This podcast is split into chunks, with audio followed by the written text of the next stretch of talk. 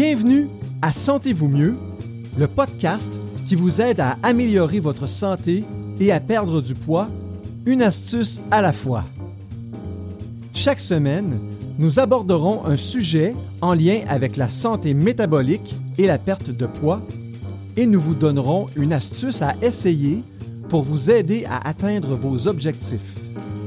Vos hôtes sont Dr Evelyne Bourduas-Roy, médecin de famille certifié en médecine de l'obésité, et Sophie Roland, candidate à la maîtrise en nutrition humaine fondamentale et appliquée. Dans l'épisode d'aujourd'hui, on va parler des indicateurs physiques de la longévité et de leur importance pour améliorer sa santé et atteindre son poids santé. En particulier, on va discuter de mobilité, de stabilité, de force et d'endurance musculaire, de densité osseuse, de notre capacité aérobique de base et celle maximale et des suppléments utiles. À la fin de l'épisode, comme à l'habitude, on va vous offrir une astuce simple pour vous aider à atteindre vos objectifs. Aujourd'hui, nous recevons un invité spécial, Olivier Lamoureux, kinésiologue diplômé de l'Université McGill.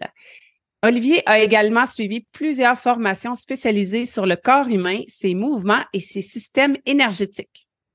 Ayant souffert de blessures à répétition durant sa carrière de joueur de basketball universitaire, Olivier se tourne vers la préparation physique sportive avec l'objectif de guérir son corps. Toujours aux prises avec des douleurs chroniques après plusieurs années d'entraînement, son intérêt envers le mouvement se détourne naturellement de la performance sportive pour se diriger plutôt vers la réadaptation de la fonction physique et l'optimisation de la santé à travers le vieillissement. Son objectif, avoir un impact positif sur la santé de ses clients en mettant en place les outils nécessaires leur permettant d'optimiser leur santé. Mais avant d'aller plus loin, nous aimerions vous inviter à vous inscrire à notre infolette pour ne rien manquer de toutes nos annonces spéciales, nos activités, nos promotions et beaucoup d'autres choses. Nous envoyons une infolette qu'une fois par mois, à moins qu'il y ait une grande primeur. Rendez-vous sur www.solution au, pluriel, santé sans accent.ca, donc www.solution-sante.ca pour vous inscrire. Olivier Lamoureux, bonjour et merci d'avoir accepté notre invitation. Salut Sophie, salut Evelyne. Ça me fait vraiment plaisir de vous joindre aujourd'hui sur votre podcast. J'ai hâte qu'on parle de longévité ensemble. Oui. Hey Olivier, tu sais, euh, moi j'ai déjà été en surpoids hein, à la fin de mes études en médecine. J'étais en postpartum de mon deuxième bébé. Bon, c'est normal d'être en, surpoids après un accouchement, là, vous allez me dire, là. Mais, euh, mais dans mon cas, moi, euh, plus j'allaitais, puis plus je mon poids augmentait. C'est sûr que je dormais vraiment peu. Là. Mon garçon, il a longtemps été euh, l'un des pires dormeurs que la Terre ait connu, je vous assure. Euh, bon, ben, j'étais fatiguée, puis la fatigue, ça donne faim, ça, on le sait. Puis l'allaitement aussi, euh, ça donne, ça donne faim. Puis à cette époque-là, ben euh, c'est là qu'une médecin m'avait recommandé de lire le livre euh, Code d'obésité de Dr. Jason Fung. Puis bon, euh, pas, mal tout le monde sait que ça a changé ma vie personnelle et ça a aussi changé ma vie professionnelle. J'ai adopté l'alimentation cétogène, ça m'a permis de perdre 32 livres. je dirais honnêtement là, sans grand effort. Mais euh, je me suis retrouvée avec euh, ben, un chiffre pas pire sur la balance, là, puis mes vêtements d'avant grossesse qui me faisaient enfin. Mais devant le miroir, pour être honnête, là, quand j'étais en, en bobette ou quand j'étais en maillot de bain, disons, ou en bikini, ben je voyais bien que j'étais rendue vraiment molle de partout, euh, que j'étais pas forte. Puis, ben, on va le dire aussi, j'avais très peu de cardio. Là, j'étais, oublie ça, là, j'étais pas capable de, de jogger 30 minutes, alors que moi, dans mon passé, je faisais euh, de l'aviron. Mais là, je ben, écoute, pas capable de jogger 30 minutes. Puis bon, ben, je vais, je vais être honnête aussi, là, le, le, le plancher pelvien, il tenait pas vraiment le coup au jogging non plus, de toute façon.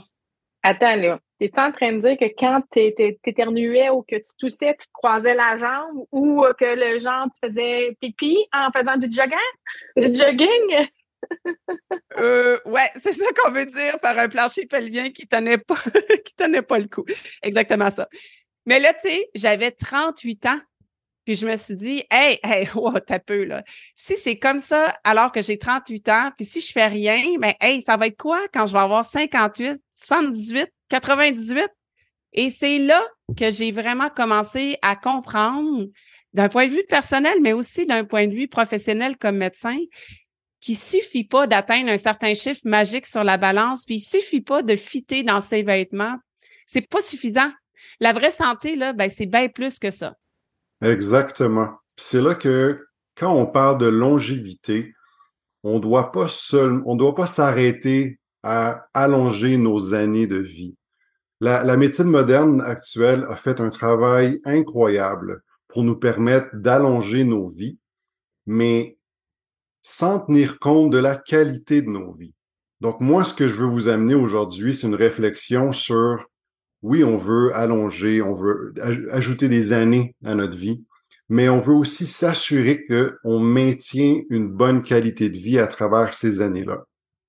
Et ce que j'aime faire avec les gens, avec les clients avec qui je travaille, pour leur, pour trouver une source de motivation, c'est de leur poser une question.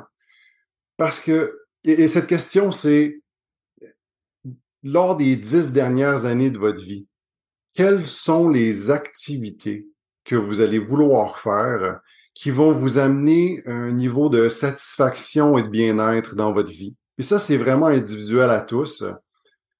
Mais c'est important qu'on se pose cette question parce que ça peut nous amener vraiment une belle source d'inspiration pour maintenant. Parce que ce que de quoi je vais vous parler aujourd'hui, ça nécessite de l'effort.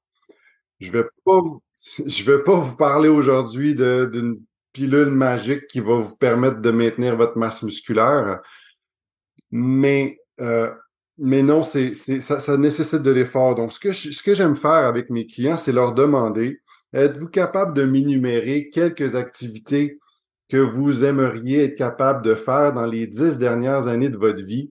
Et là, on peut euh, être optimiste, hein, puis se dire qu'on va éviter un accident mortel, puis qu'on va se rendre à 80, 90 et qui sait 100 et peut-être même plus. Donc, j'aimerais ça faire l'exercice avec vous, avec vous, Evelyne et Sophie, euh, et voir avec vous, est-ce que vous êtes capable de me nommer trois activités que vous aimeriez être capable de, de bien accomplir dans les dernières années de votre vie? Je peux commencer? Comme ça, vite, vite, là. Je te dirais, la première, c'est que j'aimerais ça pouvoir faire la plongée sous-marine vraiment longtemps ça te prend la forme, la forme physique parce que ça coûte, c'est super lourd, là, mettre le, tout le, matériel que ça te prend. Tu flottes dans l'eau, mais il faut que tu marches jusqu'à l'eau. J'aimerais ça aussi euh, continuer à voyager. Euh, il y a des endroits dans le monde où tout est escarpé, que le, plan, la, route n'est pas vraiment lisse, là, c'est pas de la belle, euh, du beau béton tout droit. Il y a du terrazzo, des dénivelés, tout ça. Que je veux avoir l'équilibre qu'il faut pour pouvoir marcher j'aimerais ça avoir suffisamment d'autonomie pour visiter mes enfants, puis mes petits-enfants, puis mes arrière-petits-enfants. Ça va dépendre de quelqu'un, tiens, pour euh, y arriver. Good, merci. Et toi, Evelyne? Écoute, moi d'emblée, je te dis tout de suite, moi je planifie vivre jusqu'à l'âge de 125 ans, fait que ça va me prendre tout ce que tout ce dont on va parler aujourd'hui là, moi c'est c'est clair que j'intègre ça dans ma vie. Première des choses, euh, les activités de la vie quotidienne. Moi là à 125 ans, je veux être encore capable de me doucher, de m'habiller puis de me nourrir tout seul. Je veux être capable de me promener partout où je veux et euh, je veux être capable de soulever des poids lourds, des valises, hein, pour euh, le, bagage à main dans l'avion, je veux être capable de le mettre moi-même. Je veux être capable de soulever mes sacs d'épicerie, euh, mes petits-enfants, mes arrière-petits-enfants, puis mes arrière-arrière-petits-enfants. Je veux être capable de les prendre dans mes bras ou de les sortir de leur bassinette jusqu'à la fin. Et dernière chose, je vais être capable de conduire mon auto jusqu'à la toute fin. Good, good, good. Merci beaucoup. donc, ce qui revient beaucoup, hein, c'est de l'autonomie, de l'autonomie physique. Et pour maintenir cette autonomie-là, et là, habituellement, là, je rentre un peu plus en détail hein, avec mes clients, puis je leur pose des questions, je les challenge. Euh, mais ce qui revient beaucoup, c'est euh, on a besoin de garder nos fonctions physiques. Ça revient à dire qu'on doit maintenir un bon système musculo-squelettique, un bon système cardiovasculaire, un bon système nerveux. Donc ça, pour moi, est un bon métabolisme. Le métabolisme, c'est la fournaise qui alimente toutes ces, ces activités-là. Donc, pour moi, c'est ça la base. De mon côté, en tant que kinésiologue, je regarde ces quatre systèmes-là et j'ai développé un peu une stratégie euh, de quatre points, quatre objectifs pour m'aider à prendre des décisions. Puis, c'est cette stratégie-là, la première objectif, ça serait de réduire le risque de blessure. Je ne sais pas si vous, vous avez euh, vécu des blessures dans le passé, mais quand on se blesse, on court le risque de, d'entraîner un cercle vicieux parce que suite à la blessure, il y a une période de repos. Et dans cette période-là, on peut perdre de la masse musculaire, on peut perdre la force. Si on est encore jeune, on est capable de, se relever de cette blessure-là et de continuer, mais plus on avance dans l'âge, et et si on se blesse, mais on court le risque d'enclencher ce cercle vicieux-là où la période de repos nous fait perdre tellement de force ou de masse musculaire que là, on perd de la confiance en soi, on a peur de, de, de, bouger, de sortir de chez nous, euh, justement par peur de se reblesser. La deuxième objectif se trouve à être de réduire la douleur chronique. Okay? La douleur chronique, oui, des fois, ça vient suite à une blessure, mais souvent, moi, je vois en clinique, là où je travaille, euh, c'est plutôt la sédentarité ou les mouvements répétitifs au travail dans un sport qui vont engendrer de la douleur chronique. Et là, cette douleur-là chronique, je sais pas encore si vous, vous l'avez vécu, là, mais c'est lourd. De vivre avec de la douleur, c'est lourd. Mentalement, c'est difficile. Puis ça engendre ce même genre de cercle vicieux-là. Et on peut même développer une certaine peur par rapport au mouvement, parce qu'à chaque fois on bouge, on a mal. Donc, on veut moins bouger. On bouge moins, ben, on perd plus de masse, plus de force, plus de mobilité. Et là, ça fait un cercle vicieux. Troisième objectif, c'est de maintenir une bonne, un bon métabolisme, c'est-à-dire une bonne production d'énergie. On veut être capable de bien alimenter nos activités de tous les jours euh, avec une bonne production d'énergie qui nous permet de faire ces activités-là sans ressentir de la fatigue constante. Et finalement, de développer de bonnes réserves. Donc là, je parle de, de réserves en termes de masse musculaire, en termes de force musculaire, puis en termes de capacité cardiovasculaire.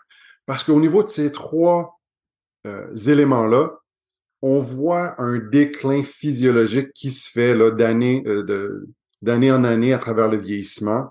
Et c'est, c'est inévitable, même si avec l'activité physique, on peut ralentir ce déclin-là, mais on veut, on, voit quand même une perte de la masse musculaire, de la force musculaire et des capacités cardiovasculaires euh, à travers le vieillissement. Et on veut le plus tôt possible, un peu comme les REER, qu'on on investit de l'argent quand on est jeune pour être sûr qu'il nous en reste dans le futur à travers notre retraite, mais on veut investir dès maintenant du temps, de l'énergie à développer ces trois éléments-là, à avoir des bonnes réserves pour qu'il nous en reste dans nos dernières années de vie. Donc moi, ce que je fais à la clinique, c'est que avec cette stratégie-là que j'ai, ben j'ai j'ai développé une évaluation qui me permet d'aller chercher des réponses à mes questions pour qu'ensuite je puisse développer un plan avec l'individu pour aller euh, canaliser le temps et l'énergie qu'ils ont. Parce qu'on est tous occupés. Euh, le, le, plan parfait prendrait euh, serait beaucoup trop long pour certains. Hein. On a des familles, des jobs, des deadlines. Euh, donc, ce que je fais, c'est que je vais identifier des priorités et là, on va aller euh, mettre du temps pour aller euh, améliorer ces, ces priorités-là. Donc, les éléments que je que j'évalue en clinique sont la mobilité, la stabilité, la force et l'endurance musculaire et la capacité aérobique. Au niveau de la mobilité, qu'est-ce que je veux dire par là? La mobilité, c'est au niveau de l'articulation, Au niveau de chaque articulation, chaque articulation doit être mobile. Et pour qu'une articulation euh, soit mobile, il doit y avoir de l'espace et on doit être capable de bien contrôler cet espace-là. Donc moi, je, je peux pas regarder quelqu'un et lui dire touche tes orteils, monsieur, madame, Et là, cette personne-là va toucher ses orteils et dire, ah, toi, tu es mobile. Non. Je ne suis pas encore assez mobile, j'imagine. Écoute, ça part mal. Si t'es pas capable de toucher tes orteils, ça part mal. Ben, j'ai touche, là, très bout des doigts, là. Mais c'est pas, c'est pas ça. Non, mais c'est ça. C'est parce que je peux pas conclure ça parce que il y a trop d'articulations qui sont impliquées. Donc, lorsqu'une bonne évaluation de la mobilité, c'est une évaluation qui prend le temps d'aller évaluer une articulation à la fois. Lorsque quelqu'un est debout puis il touche ses orteils, ben là, on parle de la cheville qui est impliquée, le genou, les hanches, la colonne. Ça me dit rien. C'est une, c'est une vue globale. Mais moi, si je veux vraiment aider quelqu'un, je dois prendre le temps d'aller évaluer une articulation à la fois. Est-ce que c'est la même chose que la flexibilité, par contre? Bonne question. La flexibilité fait partie de la mobilité. Donc, euh, la première étape, comme je parlais, on a besoin d'espace dans notre articulation. Et ça, c'est de la flexibilité. Sauf que on veut pas seulement avoir de l'espace, on veut être capable de contrôler cet espace-là. C'est l'erreur que je vois le plus souvent. Les gens, ils s'étirent. Ils s'étirent passivement. Mais ils contractent pas les muscles dans leur étirement. Donc, ils impliquent pas leur système nerveux.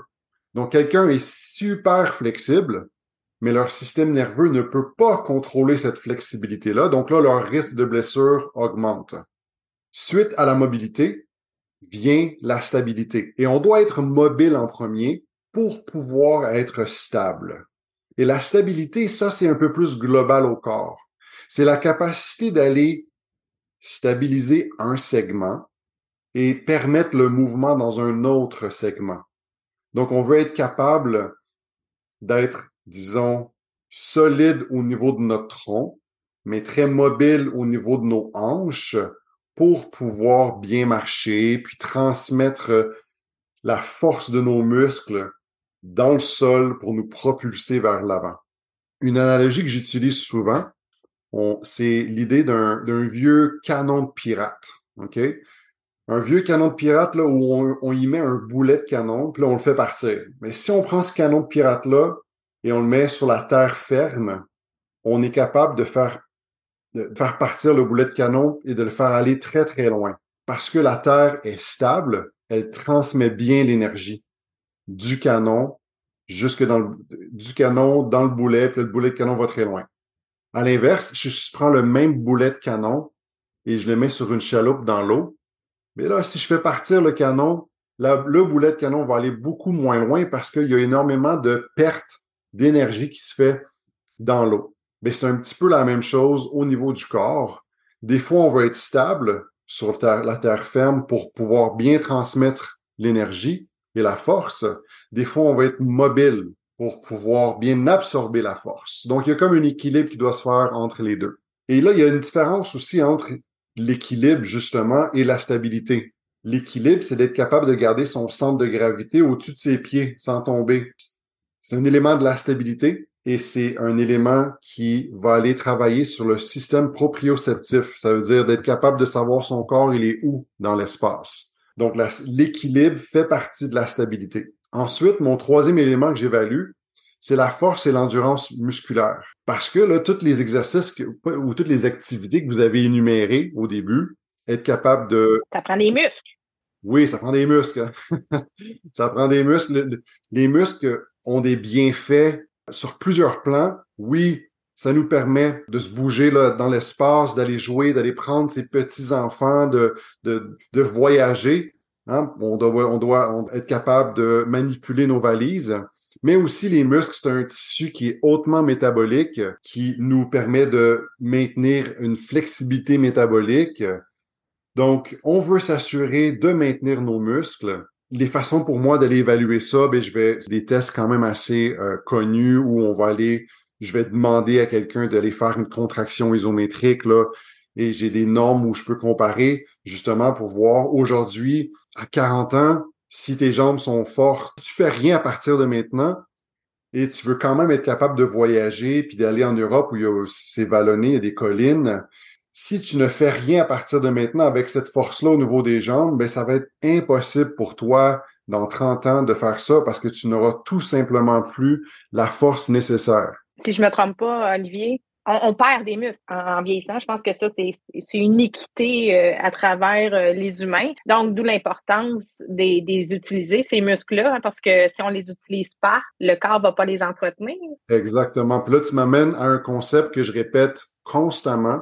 C'est le concept de use it or lose it. Une capacité qu'on n'utilise pas, ben, à travers le temps, on va la perdre.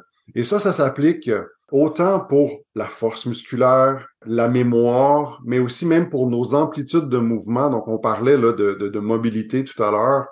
Euh, ça s'applique sur la stabilité, notre système proprioceptif, là, notre système nerveux qui est capable de nous contrôler dans l'espace. Ce concept-là s'applique pratiquement à tout dans le corps humain parce que le corps, lui, il est soucieux d'efficacité. Donc, si on n'utilise pas quelque chose comme une capacité quelconque, ben, on va la perdre.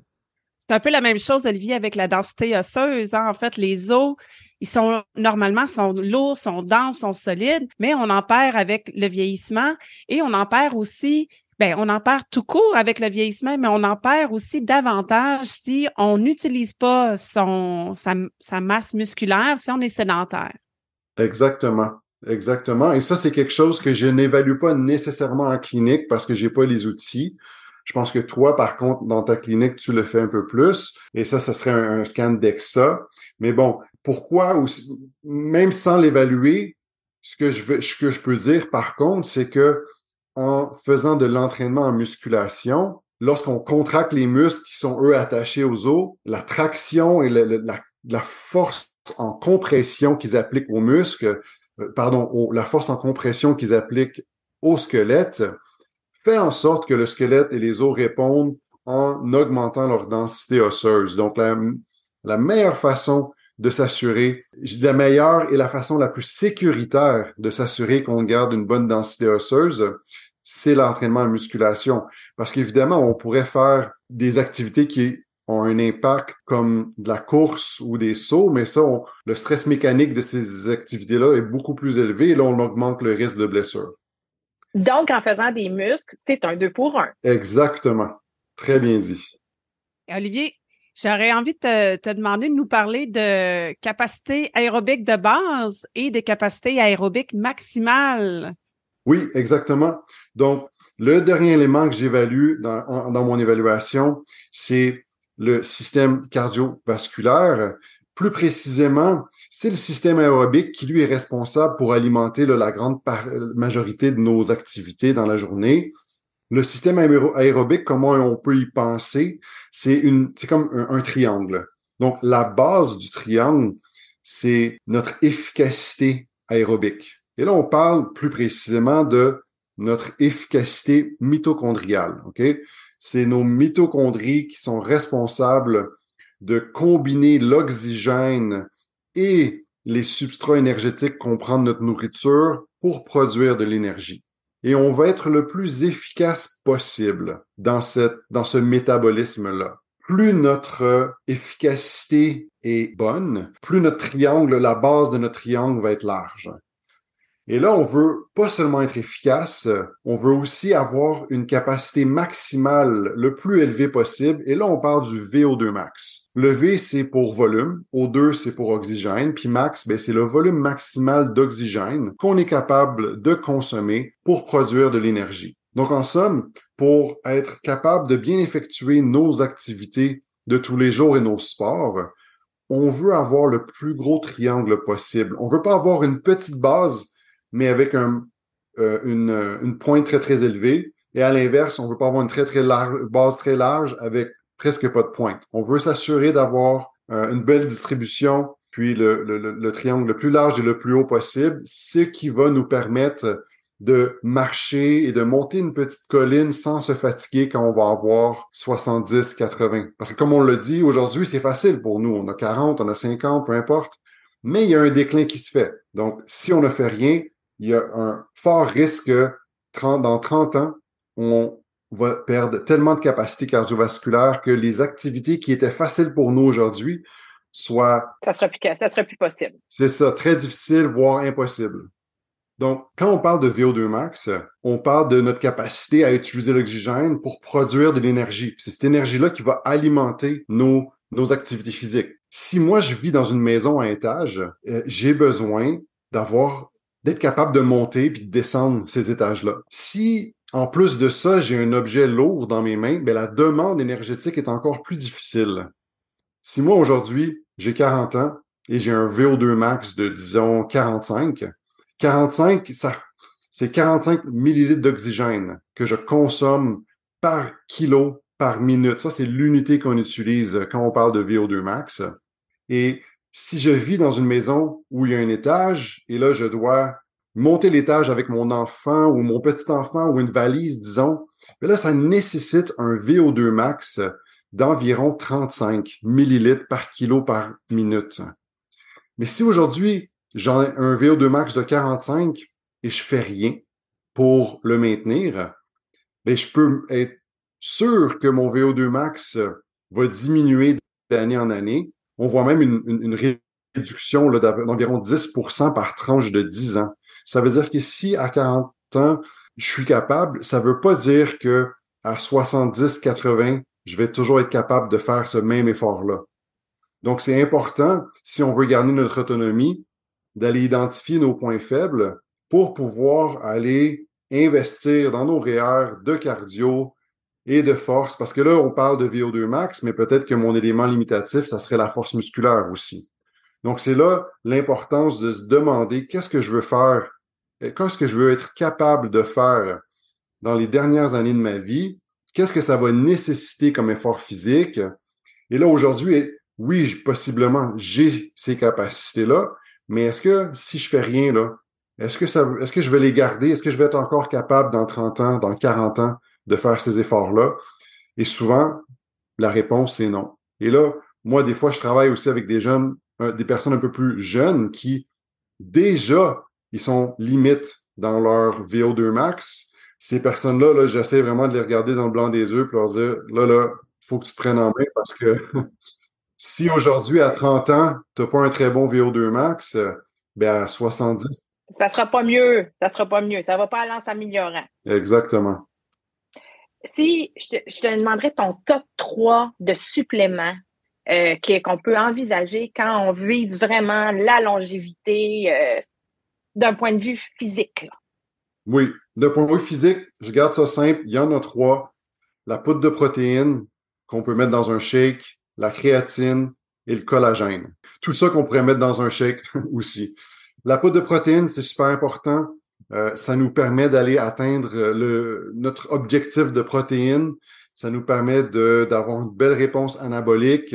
Dans cette poudre de protéines-là, on veut s'assurer qu'il y a assez de lucine parce que la lucine, c'est un acide aminé qui stimule beaucoup l'anabolisme. Ensuite, la créatine, c'est une molécule qui a été hautement étudiée. On la connaît pour sa capacité de préserver les muscles et la force, mais en plus de ça, elle a une incidence sur la densité osseuse puis sur les fonctions cognitives. Le collagène, c'est une protéine, euh, c'est la protéine la plus abondante qu'on retrouve dans notre corps. On la retrouve dans les tendons, les ligaments, la fascia, la peau. Et c'est un petit peu comme la colle. La colle le collagène, c'est la colle qui tient notre corps ensemble.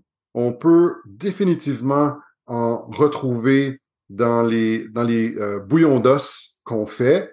Mais si on n'est pas quelqu'un qui aime les bouillons d'os ou qui en prennent pas nécessairement beaucoup, ben il y a des il y a des suppléments de collagène qu'on peut acheter qui sont super utiles pour nous assurer qu'on obtienne euh, la quantité minimale de collagène pour pour la réparation de nos et la régénération de nos tissus. Merci. Super. Hey, on est rendu à l'astuce du jour. Good. Um, ben, mon astuce que j'aimerais partager à tout le monde, avec tout le monde, c'est que là, je vous ai parlé de plusieurs choses. Hein. Je vous ai parlé de mobilité, stabilité, force et endurance musculaire, le cardio et possiblement que vous, vous vous êtes identifié puis dites, oui, mais moi, j'en ai justement besoin de mobilité ou de ci ou de ça. Avant de se donner des gros objectifs de performance, c'est-à-dire, moi, je voudrais être capable de courir euh, trois fois par semaine 5 km ou faire 30 euh, minutes de vélo stationnaire à la maison pour une heure, trois fois une heure le fait d'aller se donner un objectif de performance, ça l'augmente le niveau de difficulté souvent. Donc, ce que j'aimerais vous recommander, c'est avant même de vous donner des objectifs de performance, essayez de rentrer l'activité physique dans votre routine de tous les jours. et sans même vous donner d'objectif de, performance. Ça veut dire peut-être que c'est juste, je vais embarquer sur mon vélo et je vais pédaler et quand j'ai plus envie, ben j'arrête. Ça peut être une minute, deux minutes, cinq minutes, ou ça peut être je mets mes souliers, je vais dehors, je vais marcher, puis quand j'ai plus envie, ben je retourne. Donc j'ai aucun objectif de performance. Mon seul objectif, c'est d'apprendre à intégrer l'activité physique dans ma routine de tous les jours. Une fois que ça c'est fait, c'est une énorme victoire. Une fois que ça s'est fait, là, on peut se dire, bon, mais là, je vais essayer de, me donner des petits objectifs de performance et avec le temps augmenter. Il faut vraiment voir ça comme un marathon. Tous ces éléments-là que je vous dis, ça se fait pas du jour au lendemain. Il faut y mettre le temps. C'est pas un sprint. C'est un marathon. Donc, on va pas y aller trop vite. On prend l'habitude d'augmenter. On, on, on intègre ces habitudes-là dans notre routine de tous les jours. Et quand le moment sera venu, ça va venir tout seul. On va se donner des petits objectifs de performance. Parce que ce que je vois le plus souvent, là, c'est que les gens, ils sont hyper motivés. Là, ils font, ils veulent tout faire, puis ils cassent après une semaine, un mois, parce qu'ils en ont trop fait, puis leur corps est pas capable. Leur horaire du temps non plus. On a tous des horaires chargés. Euh, donc, c'est beaucoup mieux d'avoir cette approche-là lente. Un petit pas à la fois. Exactement. Et la dernière chose que je dirais là sur tout ça, c'est qu'il n'est jamais trop tard. Okay? C'est pas parce qu'on a, on est déjà avancé dans l'âge que le corps ne répondra pas. Le corps, il veut nous aider. Donc, il faut juste lui donner l'environnement nécessaire pour qu'il euh, s'adapte. Et l'activité physique, c'est l'entraînement, c'en est un, environnement. Et il n'est jamais trop tard, le corps, même à 70 ans. moi, j'ai vu des, des, personnes qui se sont repris en main puis qui ont changé complètement leur vie, même à 70. Il y a toujours de l'espoir. Exact. Les messages clés de cet épisode c'est que la longévité, là, c'est pas tant de vivre vieux, mais de bien veiller, de garder son autonomie, ses capacités à faire toutes nos tâches de la vie quotidienne, d'être capable de, même continuer à faire l'amour. C'est aussi de la longévité, là, c'est pas un coup de chance, c'est pas de la génétique, mais c'est quelque chose qui se construit, c'est quelque chose qui se travaille. C'est comme la retraite, hein. L'argent apparaît pas euh, par magie dans un compte de banque, là. Il faut mettre des REER, ben, nos muscles, notre capacité cardiovasculaire, notre mobilité, notre flexibilité, notre stabilité, ben, c'est des REER dans notre corps qu'on met pour qu'on soit capable de, conserver nos capacités durant longtemps, jusqu'à 128 ans pour Evelyne. 125, je me suis dit à ce moment-là, eh boy, fille, si tu veux, si tu veux te bercer à côté d'elle, t'es mieux de commencer à travailler tout de suite. Euh, toi, Olivier, bon, tu fais des évaluations, euh, tu évalues les indicateurs physiques, n'est-ce pas? Où est-ce que les gens peuvent te rejoindre? Puis est-ce que tu fais ça seulement en, présentiel ou quoi? Exactement. Donc, euh, j'ai monté une évaluation qui me permet d'aller euh, bien observer là, ces, ces cinq éléments-là. Euh, je l'offre à la clinique de Chiro Impact sur la rive sud de Montréal, à Carignan. Et évidemment, c'est une évaluation des conditions physiques, donc les gens doivent être là physiquement. Par contre, suite à l'évaluation, je suis capable de les suivre en ligne, à distance, leur montrer un plan d'entraînement qui va aller cibler les éléments euh, sous-optimales qu'on a observés ensemble. Donc, en fait, les gens peuvent se faire évaluer et ou se faire euh, suivre par la suite, mais pourraient prendre ton évaluation puis aller voir un autre professionnel, peut-être dans leur localité, euh, un kinésiologue ou un, entraîneur qualifié et suivre ton plan de match pour travailler tous les aspects, en fait, qui sont les piliers d'un bon vieillissement et d'une belle longévité pleine de vitalité. Exactement. En tout cas, merci Olivier Lamoureux d'avoir été des nôtres aujourd'hui et de nous avoir parlé des indicateurs physiques de la longévité. C'était super intéressant. Et ça fait un grand plaisir. Puis moi, de mon côté, je voudrais vous féliciter pour votre podcast. C'est du super beau contenu que vous développez puis que vous rendez disponible euh, à tout le monde. Donc, merci beaucoup et continuez votre beau travail. Merci. Ah, t'es bien fin. Hey, à tous, n'oubliez pas de vous abonner à notre infolette. Elle est mensuelle, donc on ne vous dérange pas souvent. www.solution avec un s-sante.ca. Et bye tout le monde!